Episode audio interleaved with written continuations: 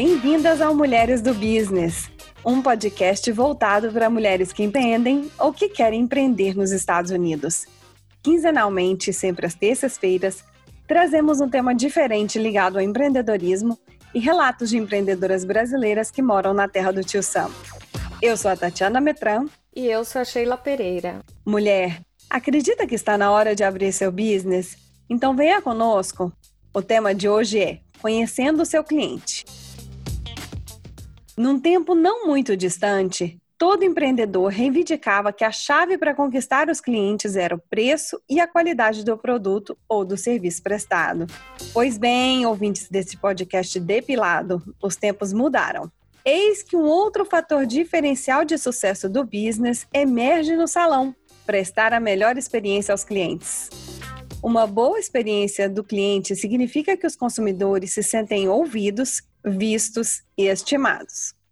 Significa se assegurar que todas as interações e transações entre clientes e empresa sejam planejadas para garantir a satisfação do consumidor, seja, por exemplo, na interação nas redes sociais, na experiência de compras online, seja no procedimento de retorno de um produto adquirido ou ainda numa ligação ao seu serviço de atendimento. Uma pesquisa efetuada pela PricewaterhouseCoopers em 2017, com mais de 15 mil pessoas no mundo todo, mostra que 42% dos consumidores estariam dispostos a pagar mais por uma experiência de compra amigável e acolhedora. Se os clientes gostam da experiência com a sua empresa, eles farão negócios com você por muito mais tempo e o recomendarão para outras pessoas. E para oferecer uma experiência positiva, você precisa conhecer as necessidades e expectativas dos seus clientes. A gente convidou para esse papo a Fernanda Lacerda, Sheila, conta mais pra gente sobre a nossa estrela desse episódio. A Fernanda Lacerda é fundadora do Maria Bonita Salon and Spa, um salão de beleza full service, localizado no Sorro, um dos pontos mais badalados de Nova York. Considerada uma das 100 personalidades brasileiras mais influentes em Nova York pela revista Vogue Brasil, a Fernanda começou seu negócio nos Estados Unidos em 2003, com quatro funcionários. Hoje, a equipe de ouro do Maria Bonita é formada por 25 profissionais que ostentam excelentes avaliações dos clientes em sites como Yelp, Facebook e Google Reviews. Fernanda, bem-vinda! Obrigada! Tudo bom? A gente vai passar agora para o segundo bloco. Mulher, vamos falar do business? Fernanda, você é hoje dona de um dos salões de belezas referência em Nova York. Mas o seu percurso nos Estados Unidos começou lá atrás, em 98. Conta pra gente um pouco mais como você veio parar aqui. A minha trajetória, ela foi meio, meio maluca, né? Eu sou dentista no Brasil, sou formada pela Faculdade de Uberaba e estava exercendo por um ano lá, e aí resolvi que ia vir fazer um mestrado. E eu me apaixonei, e todo mundo falava, quando você volta, quando você volta, e eu assim, ai meu Deus, não quero, eu quero acabar, não posso voltar. E tipo, e foi indo, foi indo, foi indo, e fiquei quatro anos. Eu trabalhei na rede dos hotéis Marriott quase seis anos, fui promovida algumas vezes, chegou até o ponto que eu não tinha mais para onde ser promovida, a não ser eles me dando um visto. Eu estava meio chateada com isso, porque eles não queriam me dar o visto, eu ficava treinando as pessoas para poder mandarem em mim, e eu não entendia muito bem por que, que eu estava treinando a pessoa para poder ser minha chefe. E aí, para poder me empolgar um pouco, eles me, me ofereceram uma transferência para trabalhar no HITS em Nova York. Aí eu falei, ah, tá, pelo menos vai ter alguma coisa que vai me challenge, né? Que no momento eu tava me sentindo bem frustrada. E eu nunca tinha tirado férias. E para poder fazer a transferência, era obrigatório tirar férias.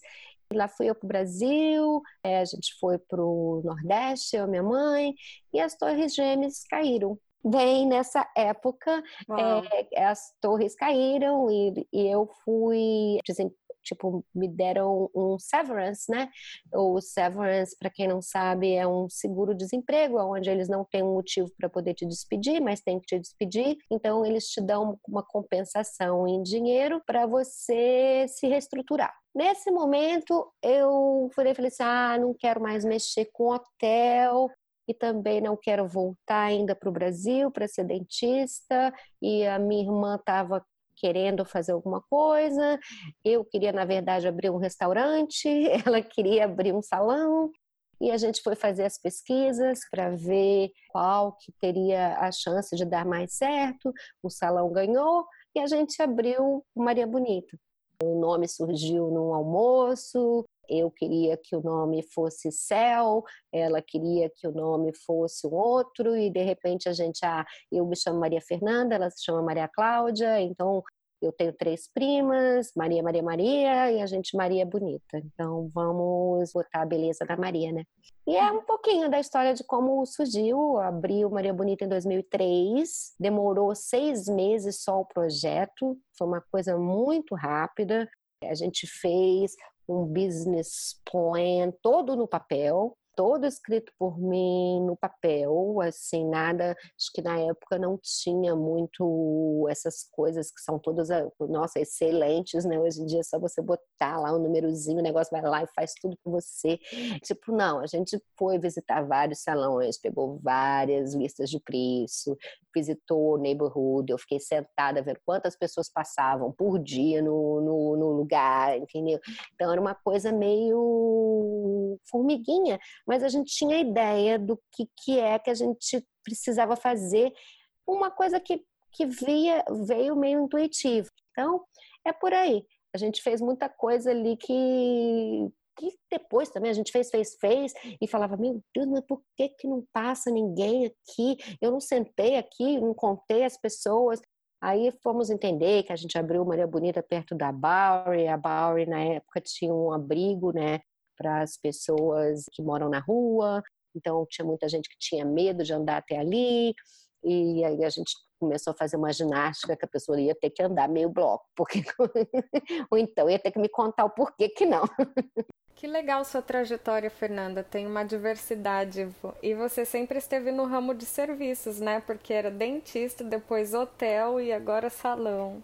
E pegando esse gancho, já que você está no ramo de serviço, num segmento super competitivo em termos de preço e qualidade, o quão importante você considera que seja conhecer o perfil do cliente? É algo que realmente a empreendedora precisa priorizar? Sim, definitivamente. Eu, voltando à minha escola, né, eu tive muita sorte, mesmo eu tendo saído da empresa um pouco frustrada, mas eu tive uma escola uma escola que se chama Marriott, né, onde que as pessoas vão anotar o, o tipo de travesseiro que você gosta, se você gosta de, de dormir no, no, andar alto, se você é assim, se você gosta das coisas mais automatizadas. O que você gosta, eles estão atrás de saber e são muito atentos antes, enquanto você está fazendo aquela reserva, durante no processo que você chega e depois para ter certeza que você gostou.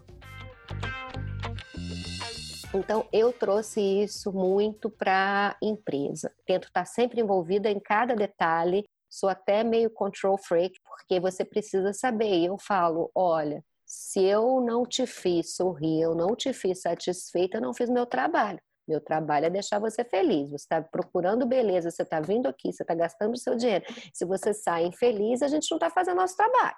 Não é que você vai dar o dinheiro de volta para uma cliente que saiu insatisfeita. Eu acho que você tem que devolver a ela o direito de ter uma boa experiência. Todo, todo lugar tem um mau dia, ou toda pessoa vai fazer algum mistake, entendeu? O que não é certo é você não ir atrás de consertar, ou de, de tentar fazer que aquela pessoa só tenha coisa boa para falar tipo, as preferências dos clientes do Maria Bonita, né? Que eu venho olhando e faz uns anos. Todo mundo que vai lá sabe tudo. tá lá é antenado, já vem com o Instagram, com a foto, às vezes tem uns estilos lá do Brasil que a gente nem usa muito aqui, mas é o que a pessoa quer. Então, assim, senta, tem que ter uma entrevistinha ali com a pessoa, né, para ver é unha quadrada, é unha assim mesmo ela tendo, tipo assim, você já tendo o jeito que você faz, às vezes a cliente quer de outro, né? Então você tem que conhecer, você tem que escutar, tem que saber o depois, né? Eu falo para minha frondesca, se a cliente não está sorrindo, ela não está feliz. Ela tem que estar, ela tem que sair dali sorrindo, ela tem que pagar feliz, porque ela pagou por uma coisa que ela está 100% satisfeita. E é ali que, que a gente arremata para poder perguntar: foi tudo bem? Como a gente pode fazer para melhorar? Entendeu? Para uma próxima vez. Enfim, graças ao bom Deus, eu tenho muito pouca reclamação. A gente treina a equipe, é uma equipe antiga também. Todo mundo que trabalha lá há pouco tempo é três anos. Tem gente de 17 anos, tem gente de 14, tem vários de 14, na verdade. E tem as pessoas, assim, que se mudaram, mas, assim, se mudaram do, de Nova York, voltaram para o Brasil, mas a equipe que é bem concisa. Então, as novidades chegam, a gente treina, mas não precisa ser aquela coisa desde o começo, qualquer filosofia da empresa. Logicamente, a gente está sempre contratando, mas é muito mais fácil treinar uma pessoa do que treinar 25, né? Fernanda, conta pra gente, qual é o perfil do seu cliente? Eu acho que a idade ela varia muito. Tem muitos lugares que o segmento é bem definido. Essa ah, é mulher de 25 a 35, então vai ser mulher de 20 a 32. Não, Maria Bonita tem, eu falo de mamanda caducando, tem tudo, entendeu? É, a gente atende as mães, até vozinha da cliente que vem visitar. É uma mulher moderna, é uma mulher que sabe dos estilos novos, do que está usando, do que não está. São pessoas decididas, mas logicamente que a gente tenta influenciar com um pouquinho do know-how, né? Sim, com certeza. E você utilizou alguma tecnologia ou você teve algum processo de identificação e análise deste perfil dos seus clientes?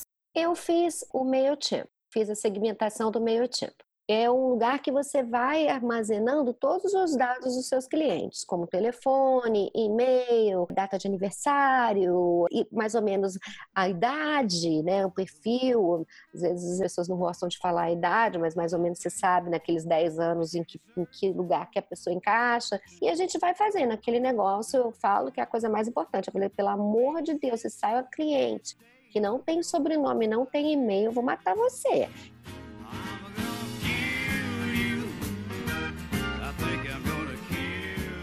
É, aquela hora daquela cliente que você está marcando, enquanto o outro está entrando os appointments online, às vezes você está dormindo e está fazendo dinheiro. O que a gente tenta é automatizar né, as coisas para poder ter várias fontes para chegar naquele appointment booked, né? E o MailChimp eu acho excelente, gente. Muito legal que você teve essa visão e essa iniciativa de usar essas ferramentas para fazer um, um, mapeamento aí. E você tem algum exemplo de algo específico que você modificou no seu negócio com o objetivo de satisfazer os seus clientes? Sim, a gente está sempre conversando. A coisa que está usando para clarear meu cabelo, eu escutei que tem esse produto. A gente vai, ah, peraí, que a gente vai ter que comprar esse produto para experimentar, para poder ver o que, que ela está falando. Se ela está falando alguma coisa que a gente não tem, a gente tem que ter, né? Ou tipo de esmalte, um tipo de unha. Antes a gente fazia a unha brasileira. Era isso e acabou. Hoje em dia a gente faz acrílico, faz uma unha que é de fibra, umas coisas que eu nunca nem tinha escutado falar que existia. A gente está fazendo tudo, está fazendo design, está tá super competitivo com as coisas que as clientes trouxeram para gente, que ou então eu sou muito bisolhuda, né? Então, você, minha cliente fica um tempo sem ir, eu já vou lá no Instagram, vou olhar para aquela unha, vou ver aí, olha, tá aí, ó, tá fazendo a unha de gel design que a gente não tem. Então, tem que treinar, tem que mandar fulaninha lá pro curso, ela tem que voltar sabendo fazer esse negócio para falar para a mulher que ela pode voltar, que aqui tem também. Então, é por aí, a gente vai acrescentando os serviços, vai qualificando a equipe, tive, teve uns anos atrás, tipo, eu acho que quatro, cinco anos atrás, que eu olhei e falei assim, meu Deus, esses dois caras de Los Angeles são tudo na vida. Olha o corte desse homem e olha a cor desse outro. E era um pessoal que abriu um salão em, em Los Angeles. Cabeleireiros cabeleireiros. Americanos. E, americanos. Americanos, ok. E a hora que eu olhei aquele serviço, eu falei, meu Deus, maravilhoso. Aí eu fui olhar as pessoas que eles estavam atendendo e era só celebridade. Eu falei, ah, então tá, né, não tô errado, tô, tô aqui no caminho certo. Então ali eu chamei os meninos embaixo, eu falei assim, olha, vocês vão seguir esse Instagram dos dois. Você é o ídolo tal, você é o ídolo tal. Então, assim, eu acho que ninguém vai copiar ninguém. Logicamente, cada um tem o seu estilo, mas tem um mapeamento do que, que eu quero que vocês façam daqui a um ano. Daqui a um ano, o trabalho de vocês tem que estar bem perto entendeu? Aí, aí pergunta, ah, mas como? Como? Vai fazer o curso do cara, ué, vai ter que ir lá, vai ter que aprender, vai, vamos ter que arrumar umas cobaias para poder fazer esses cortes novos, as coisas novas. E é assim, se você não qualificar a equipe, não for crescendo não for procurando ídolos, fica tudo muito parado no tempo, né? Com certeza. Que maravilha que você é super antenada com essa questão de treinar a sua equipe. Acho que é super importante, principalmente no ramo de serviço, né? E a gente sabe que a sua base de cliente brasileira é bastante sólida. São consumidoras que encontram o seu estabelecimento, serviços de beleza como o nosso país, aonde a gente vem mas quais estratégias você utilizou para atração e fidelização de clientes de outras culturas, por exemplo, os americanos? Quando eu abri, é, o Brazilian Wax estava né, super em alta e todo mundo queria, estava aparecendo no Sex in the City, então tô, teve a procura. E a gente abriu com um preço bem legal, é, comparado com o competidor, estava é, quase a metade do preço, então, a gente fez aquela, aquele preço promocional durante um tempo, até fidelizar a cliente, depois a gente aumentou um pouquinho. Mas a cliente americana, ela é bem, bem fácil, ela é prática, ela é decidida, ela só não gosta que atrasa. E ela também não atrasa. Então, assim, você conseguindo manter aquele, aquela seriedade com os horários dela, o entendimento que ela não vai ser a brasileira que vai contar a vida toda dela, que vai conversar e que vai querer é, saber também da vida do, do cabeleireiro, da manicure, e que tem aquele diálogo que é da gente, que é uma coisa da nossa cultura, que é um pouco mais, um pouco mais não, que é muito mais amorosa, que é mais calorosa e que aquilo ali vira família. A americana não, ele, esse é o meu cabeleireiro. Posso até tomar um drink com o meu cabeleireiro, mas ele é o meu cabeleireiro não é meu amigo, eu não vou parar de frequentar porque aconteceu alguma coisa, entendeu? Então, é uma coisa que se você respeitar aquilo dela, que ela às vezes precisa do espaço dela, se ela está no telefone não interrompe, se ela está lendo, ela quer ler, ela, é, que ela está mostrando para você é o que ela quer. Se ela, se ela quiser conversar, ela vai botar o telefone de lado. Então você tem que ler muito as pessoas, né? Mas o americano, ele é o que ele está demonstrando. Ele é bem claro, bem simples, e ele te diz também. Eu quero assim, ah, não quero que escova meu cabelo porque eu não tenho tempo. Não é que não gostou, é que não tenho tempo. Então, não adianta insistir, não tenho tempo. Ah, você quer voltar para escovar depois? Amam. Ah, tá, então eu vou ali, vou fazer o um negócio. Ah, eu posso voltar, muito obrigado. Mas assim, se também falasse que não ia poder voltar, que talvez a gente estivesse ocupado, também embora feliz. Então é você ler cada cultura, né? Quando a gente estava fazendo pesquisa sobre esse tema, a gente encontrou uma compilação de dados bem interessantes realizada pela Forbes. Essa pesquisa mostra que as empresas que priorizam a experiência com o cliente contam com funcionários 60% mais engajados. Por sua vez, os funcionários que gostam do seu trabalho, que apreciam a marca e que têm fortes habilidades de comunicação ajudam a melhorar a experiência geral do cliente. Então, é uma, é um ciclo que, que se retroalimenta, né? Nas avaliações do Yelp, por exemplo, é possível encontrar depoimentos de clientes do Maria Bonita que dizem que são fiéis a vocês há mais de oito anos. Como que você engaja o seu time de funcionários sobre essa importância da experiência do cliente? Eu acho que as pessoas são transparentes, principalmente num salão de beleza. Dá para ver se ela gostou e se ela não gostou. Dá para ver. Não, não, tem, não tem mistério. Não tem ninguém que está super feliz com o cabelo e que está saindo com a cara amarrada. Pode estar tá saindo apressada, como eu falei, que, mas não com a cara amarrada ou com a cara que. Se existe alguma coisa assim, tem que consertar ali dentro. Ou marcar para consertar num futuro bem próximo. Não tem. Se não existir o sorriso, você não fez seu trabalho. Se você vai fazer uma limpeza de pele e você não sai abraçando a Regina, falando: ai meu Deus, você mudou minha vida, minha pele tá linda. Regina, aconteceu alguma coisa com ela naquele dia que, entendeu? Que a coisa não funcionou. Então, ela tem que ou falar para a cliente voltar, ou tentar entender se, se talvez é, fez muita extração a mais. O que, que, é que foi feito que aquela cliente não está pulando, entendeu? Super feliz que a Rê mudou a vida dela e que a pele dela é outra. Fernanda, hoje em dia existe um foco grande dos negócios em colher o feedback dos clientes e estar antenado com o cliente espera de você. No seu business, como esse processo de feedback acontece?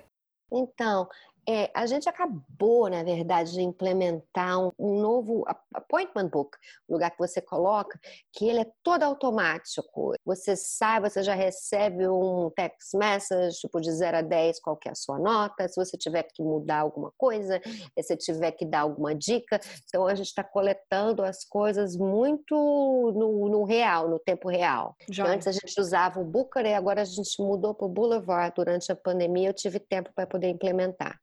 Que legal. E falando em pandemia, esse podcast está sendo gravado agora, em 2020, e a pandemia foi particularmente dura com os empreendimentos no seu ramo. As chances de fechamento do comércio novamente são pequenas, mas existem. Caso isso ocorra, quais dicas você daria para manter o diálogo e a proximidade com o cliente? Então, eu acho que, por exemplo, eu nunca deixei de postar nada no Instagram, nem por um dia durante a pandemia. E ali a gente comunicava, comunicava ansiedade, comunicava novidade, tentava escrever. Aí às vezes, tipo assim, a minha cliente lá com que queria fazer o cabelo, falava assim: ah, tá, você quer que eu manda para sua casa? É, quer que o cabeleireiro mistura e manda para aí? Que eu acho que você deve estar um pouco desesperada.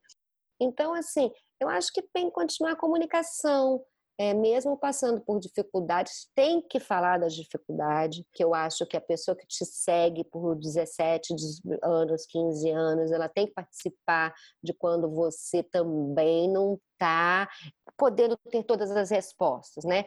Então, assim, eu pedi mesmo, pedi ajuda para os meus clientes, eu pedi para todo mundo ir lá comprar um gift card, porque eu precisava de ajudar a minha staff, que teve muita gente que eu não pude ajudar por, pelas coisas que o governo ofereceu, tive que ajudar de uma outra maneira. Então, é botar, você tem que ter aquele contato com o seu cliente e contar para ele toda a verdade, tudo que está acontecendo e como que você espera sair daqui, daquela fase, mas como você conta com ele em todos os, os passos disso. E assim, já me ofereceram 1.400 vezes para poder tomar conta das minhas redes sociais. E eu acho que eu posso não ter a melhor foto, talvez não ter o melhor visual do Instagram, mas eu tenho a melhor comunicação com o meu cliente. Eu acho que pode ter um Instagram que o visual é maravilhoso, mas ele está sendo pago por hora. A pessoa, quando, quando acabou a hora dela, ela vai botar o telefoninho para lá e eu não. Eu, se aquele negócio apitou, eu estou respondendo. Entendeu? Então, se se Deus quiser, vai chegar um ponto aonde eu vou ter uma pessoa que vai, vai tocar isso para mim como eu toco. Mas por enquanto, esse contato com o meu cliente, eu continuo achando que tem que ser eu. Que legal, né? Essa questão do vínculo é super importante quando se trata de serviço. E você lida com muitas pessoas todos os dias Que conselhos sobre atendimento ao cliente você pode dar para mulheres que estão começando? Ter na sua cabeça que a experiência do seu cliente, ela não pode ser oito, ela não pode ser sete, ela tem que ser dez. E ali, se não sair com aquele dez, você tem que ir lá, dar um jeito, porque tem que voltar a ser dez treinar sua recepção para o cliente entra, a gente tem que, tem que ser médico, né? Tira a temperatura e quase manda a pobre coitada tomar um banho de gel. Então, assim, tá um pouco mais frio, mas todo mundo entende que não tem como abraçar, não tem como fazer as coisas que a gente fazia, não tem como dar um vinho, não, a gente teve que reaprender tudo. Porque, na verdade, o customer service hoje em dia que você está dando para o seu cliente é fazer ele seguro. E é por aí. A gente passa agora para o terceiro bloco, We Mind Your Business.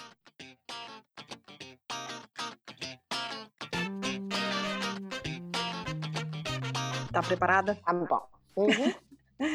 Vamos lá. Qual o primeiro produto ou serviço que você vendeu quando criança? Limonada. Eu era vascaína, doente na época, e metade do prédio era flamenguista, e a gente tinha disputa de quem que ia vender mais limonada, e pronto bloco A, o bloco B, aí ia. E aí a empreendedora e você nasceu, né? Complete a frase. Concretizar o meu projeto nos Estados Unidos demanda muito? Dedicação.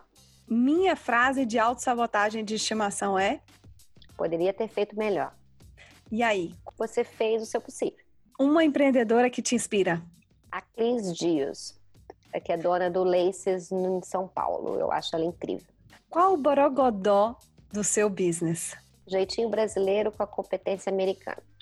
Quem são as pessoas que fazem parte da sua rede de apoio? Gente, eu virei amiga da manager, diz que não pode, né? Mas eu sou amiga da manager, conheço a vida dela toda, conheço a vida, tem agora outra manager que eu conheço a vida toda também. Então, quando eu preciso de um apoio, assim, de um dia a mais, ou de ir lá e verificar, é, até durante a pandemia, teve, teve muita gente me ajudando. Então, tem, é, são as próprias pessoas que trabalham para mim. De volta para o futuro. Se pudesse viajar no tempo, que recado você daria para Fernanda que estava começando a empreender? Já deu certo. Muito bem. Eu queria dar aqui um depoimento é, para vocês entenderem o quão empreendedora é a Fernanda. Quando eu mandei a mensagem para ela para convidá-la para fazer esse podcast, para fazer essa entrevista e participar do podcast, ela falou assim: tudo bem, eu vou, mas olha, você está muito sumida do salão. Estamos com uma promoção na segunda e terça-feira. Faça a entrevista, mas você sumidinha. Ela sabe de todos os clientes dela, ela sabe tudo o que acontece e realmente eu estou sumida, preciso aparecer. Não vou falar com você, minha querida. Muito obrigada por você ter participado. Ai. Obrigada a vocês por me convidarem, adorei. Muito obrigada, Fernanda. No próximo episódio, a gente bate um papo sobre eficiência no cotidiano como organizar informações financeiras, banco de clientes, fornecedores, gestão de tempo e produtividade. Se você gostou do conteúdo, tem dúvidas, se identifica com as histórias contadas por essas empreendedoras incríveis que passam por esse microfone, vamos continuar esse papo no Instagram? Segue a gente lá, arroba Mulheres do Business. E não esqueça de espalhar esse podcast para quem está empreendendo ou quer empreender nos Estados Unidos. É só clicar nos três pontinhos no alto da tela e escolher aquela amiga topzera com quem você quer compartilhar esse episódio. Tchau, Sheila! Vou ali no salão fazer minha unha, tirar cutícula. Hum, adoro.